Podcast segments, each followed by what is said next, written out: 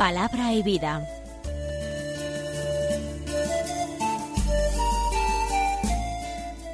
Con el padre Manuel Horta desde Sevilla.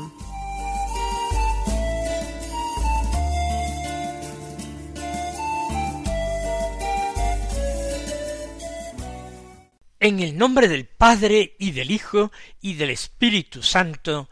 Amén. Alabados sean Jesús y María. Muy buenos días, queridos oyentes de Radio María, que tenéis la amabilidad de sintonizar nuestras ondas para escuchar el programa diario Palabra y Vida. Y lo hacéis, pues, en los primeros días de este adviento, de este largo adviento que tenemos este año, un adviento completo, un adviento de veintiocho días. Hoy, además, es el primer día del mes de diciembre. Un mes precioso. Tenemos algunas solemnidades, como la de la Inmaculada Virgen María, nuestra Madre, la del nacimiento de Jesús nuestro Señor, la fiesta de la Sagrada Familia. Tenemos la fiesta de San Juan Evangelista, de San Esteban, el primer mártir. Todas estas fiestas y otras más se concentran en este mes de invierno extraordinario. Pues vamos nosotros a disponernos, sin más prólogo, a escuchar la palabra de Dios. Ayer, al tratarse de la fiesta de San Andrés, pues había lecturas propias que no eran en ningún caso de Isaías. Y ayer comentábamos nosotros el Evangelio. Pero hoy sí, hoy celebramos el jueves de la primera semana del Adviento. Y la primera lectura es de Isaías, del capítulo 26, versículos 1 al 6, que dicen así, Aquel día se cantará este canto en la tierra de Judá. Tenemos una ciudad fuerte, ha puesto para salvarla murallas y baluartes. Abrid las puertas para que entre un pueblo justo que observa la lealtad. Su ánimo está firme y mantiene la paz, porque confía en ti. Confiad siempre en el Señor, porque el Señor es la roca perpetua. Doblegó a los habitantes de la altura, a la ciudad elevada. La abatirá, la abatirá hasta el suelo, hasta tocar el polvo. La pisarán los pies, los pies del oprimido, los pasos de los pobres. Bien, no se trata de un texto ni tan extenso, ni tan hermoso como el que escuchábamos el pasado martes, evidentemente. Pero es palabra de Dios dirigida a nosotros hoy, este jueves, este primer día de diciembre, este mes de Adviento. Empieza con eh, aquel día. Aquel día se refiere bien a la primera venida de Cristo, a la llegada del Mesías a este pobre mundo nuestro necesitado de redención, como también se puede referir a aquel día de su segunda venida gloriosa, su venida al final de los tiempos. E incluso se puede referir a otra venida del Señor, que es la que se produce en nuestras propias vidas. Bien hora tras hora de nuestra vida, bien al final de esta, cuando nosotros entremos en la eternidad y podamos encontrarnos con Él cara a cara. Tenemos que tener presentes todas estas dimensiones para escuchar las palabras proféticas de Isaías que habla evidentemente de aquel día. Se cantará este canto en la tierra de Judá. La tierra de Judá es la tierra de Palestina, la tierra donde nació el Señor, en Belén de Judá, pero también Judá lo hemos interpretado estos días pasados para nosotros como la Iglesia. Ese eh, terreno o territorio propio de la Iglesia que es el mundo entero, porque al nuevo pueblo de Dios están llamados hombres de toda raza, de toda lengua, de, de toda latitud del mundo, de cualquier color de piel, de cualquier cultura y de cualquier época. Pero en esa tierra de Judá, que puede ser nuestra tierra, nuestro mundo, donde habita nuestro pueblo, la gran familia de los hijos de Dios, que es la Iglesia, aquel día se cantará allí este canto. Y comienza un texto entrecomillado que llega hasta el final de lo que hoy hemos leído. Empieza así este canto. Tenemos una ciudad fuerte, ha puesto para salvarla murallas y baluartes. ¿Cuál es la ciudad fuerte? En la Judá histórica, la ciudad fuerte es Jerusalén, aquella rodeada de muros que cantan de tantas formas y con tanta belleza en ocasiones los salmos. Pero la ciudad fuerte en nuestra iglesia. No, no es como quizás empecéis a pensar algunos, Roma como capital de la cristiandad. No, no, no. Tenemos que dar un sentido más espiritual. Es ciudad fuerte nuestro pueblo, nuestra familia de Dios, porque Jesús, nuestro Señor, ha dicho que la fundaría sobre piedra, sobre roca viva, que la fundaría de una manera tal que los poderes del infierno no prevalecerían jamás contra ella. Es decir, que existiría mientras existiera este mundo. Y fueran muchos o fueran muy pocos, habría discípulos, habría creyentes, cuando él apareciera sobre las nubes del cielo, viniendo con gran poder y majestad para juzgar el universo. Tenemos una ciudad fuerte, sí, nuestra iglesia, nuestra casa, nuestra madre, nuestra familia grande. Y ha puesto para salvarla murallas y baluartes, que son, por una parte, los apóstoles, en cuya fe está fundada y construida la iglesia.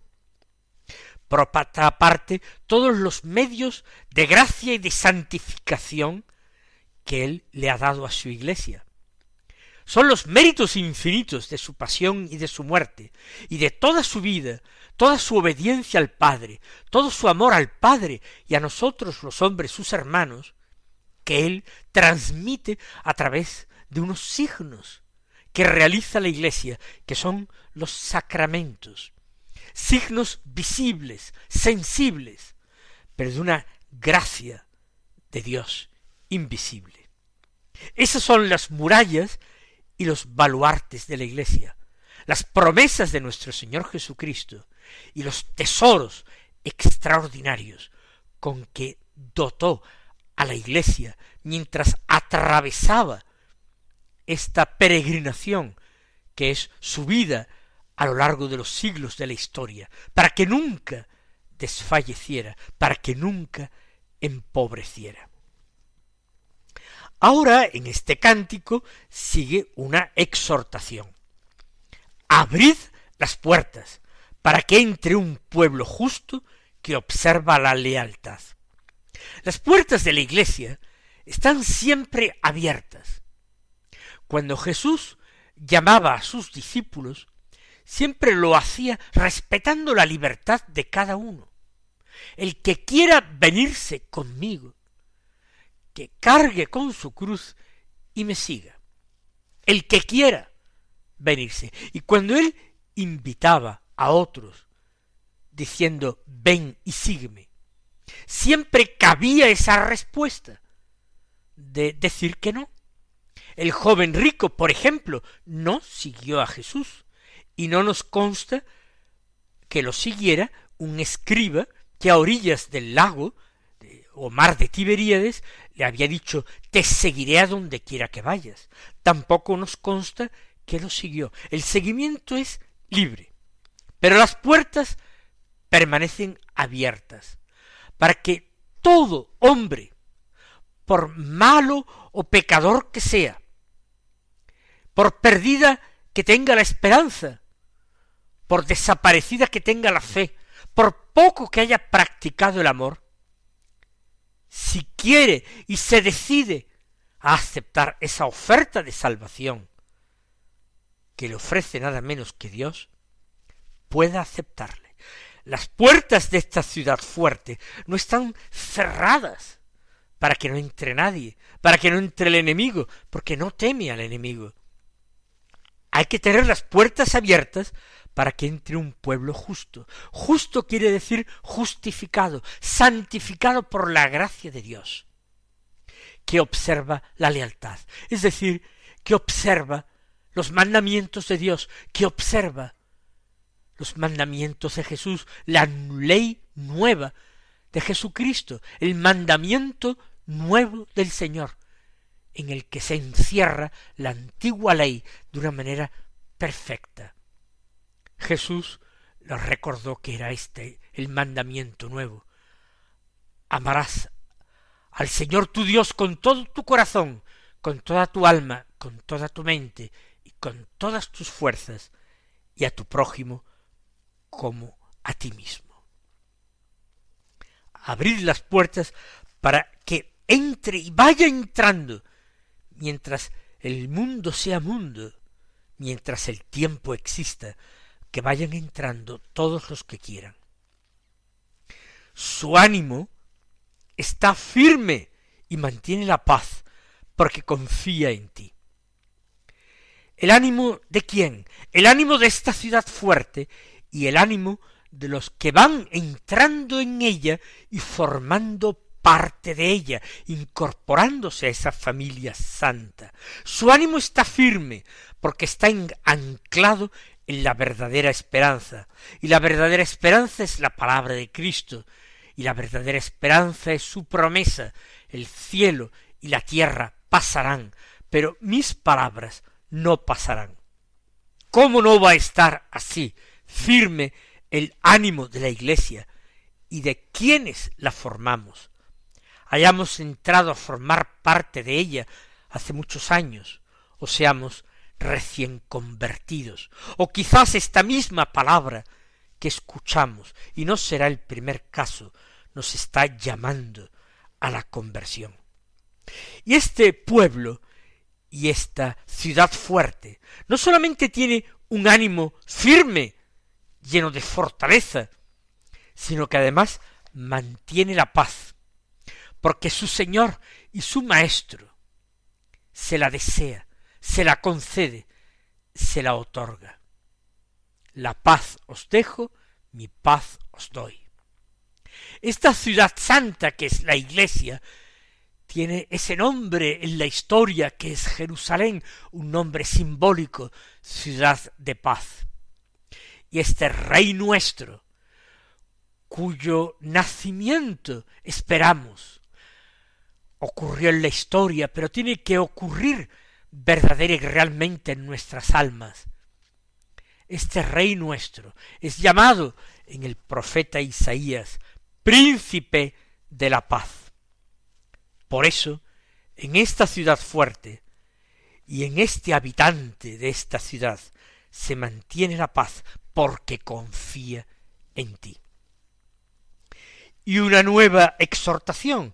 La primera era a abrir las puertas, esta segunda exhortación, como no podía ser de otra manera, es confiad siempre en el Señor, porque el Señor es la roca perpetua. Confiad, es la confianza la que mantiene el ánimo firme en medio de tantas desgracias tribulaciones, en medio de tantos sufrimientos y contradicciones, en medio de tanta persecución y incomprensión de los hombres. Confiad siempre, pues, en el Señor, para que el ánimo se mantenga firme, para que la paz se mantenga intacta. Confiad en el Señor. Y hay motivos de confianza, por supuesto, lo dice. ¿Por qué? Porque el Señor es la roca perpetua.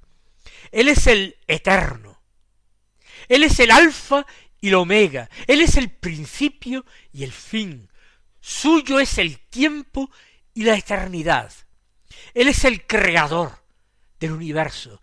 Él es el redentor de todos los hombres.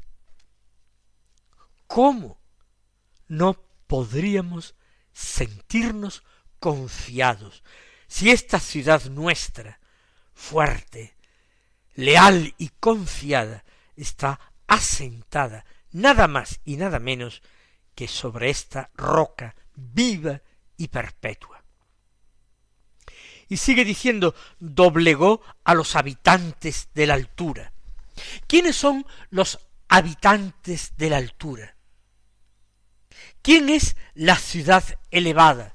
Que ambas expresiones utiliza el profeta, doblegó a los habitantes de la altura a la ciudad elevada. Son los que pretenden vivir por encima de lo que son, de lo, por encima de lo que han recibido, atribuyéndoselo todo a sí mismos, a sus méritos, o simplemente a su buena suerte. Doblegó a los soberbios de corazón, doblegó a los orgullosos, doblegó a los que no son pobres de espíritu, doblegó a los que se creen algo. Es decir, justamente a lo que canta Nuestra Señora y Madre, la Virgen María, Madre de Dios, por eso Madre nuestra, porque Él nos la regaló también como madre, lo que conta en el Magníficas.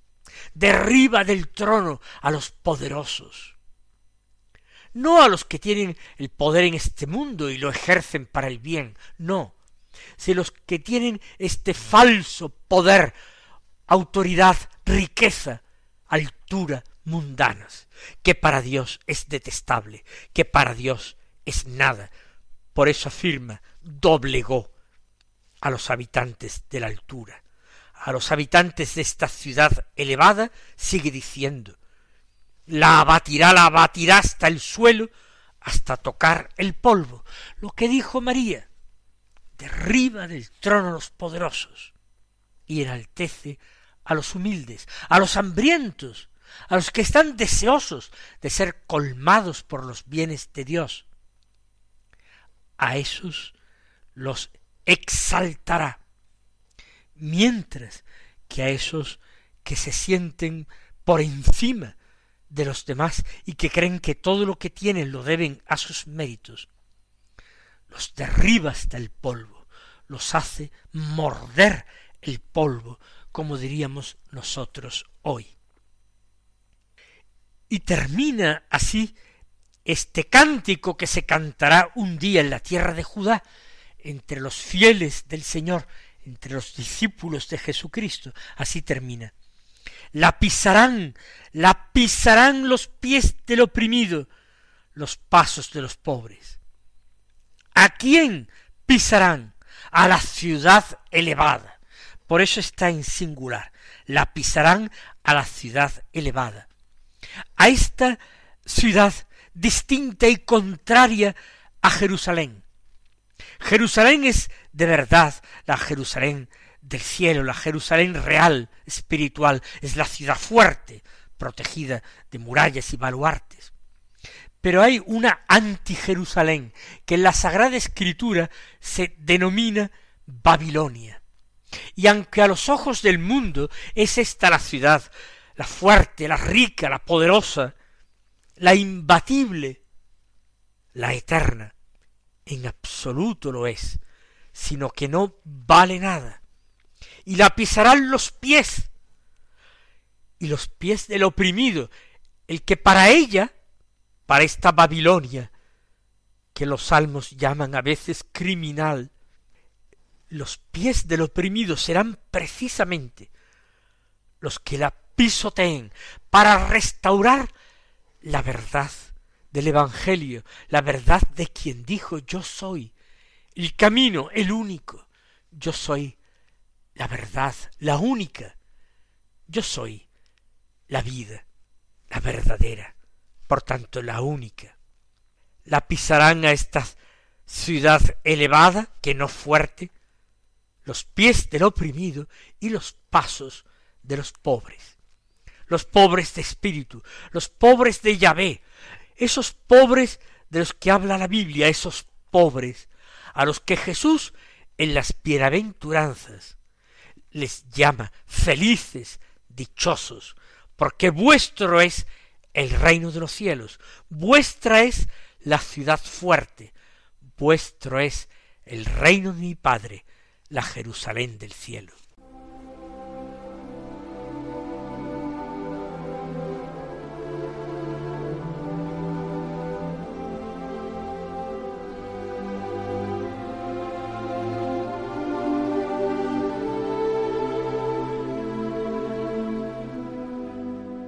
Ya que disponemos todavía de un poco de tiempo, aprovechémoslo para escuchar el Santo Evangelio, que es, según San Mateo, del capítulo séptimo, el versículo veintiuno y los versículos veinticuatro al veintisiete, que dicen así. En aquel tiempo dijo Jesús a sus discípulos, no todo el que me dice Señor, Señor, entrará en el reino de los cielos, sino el que hace la voluntad de mi Padre, que está en los cielos.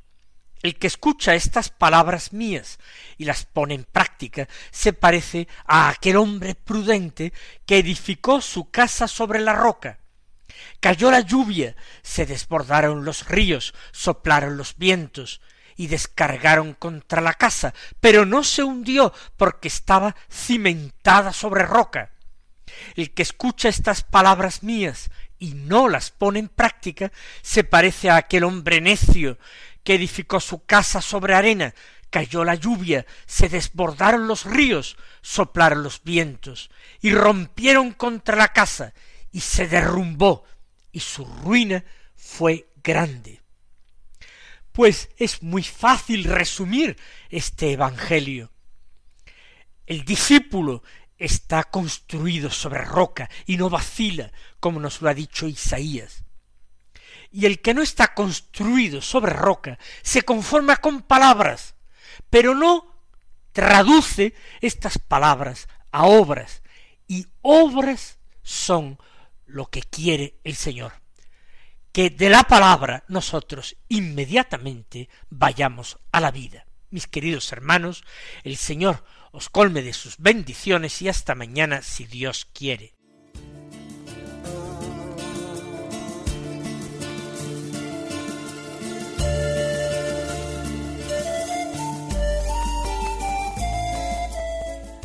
Concluye Palabra y Vida, un programa dirigido desde Sevilla por el padre Manuel Horta.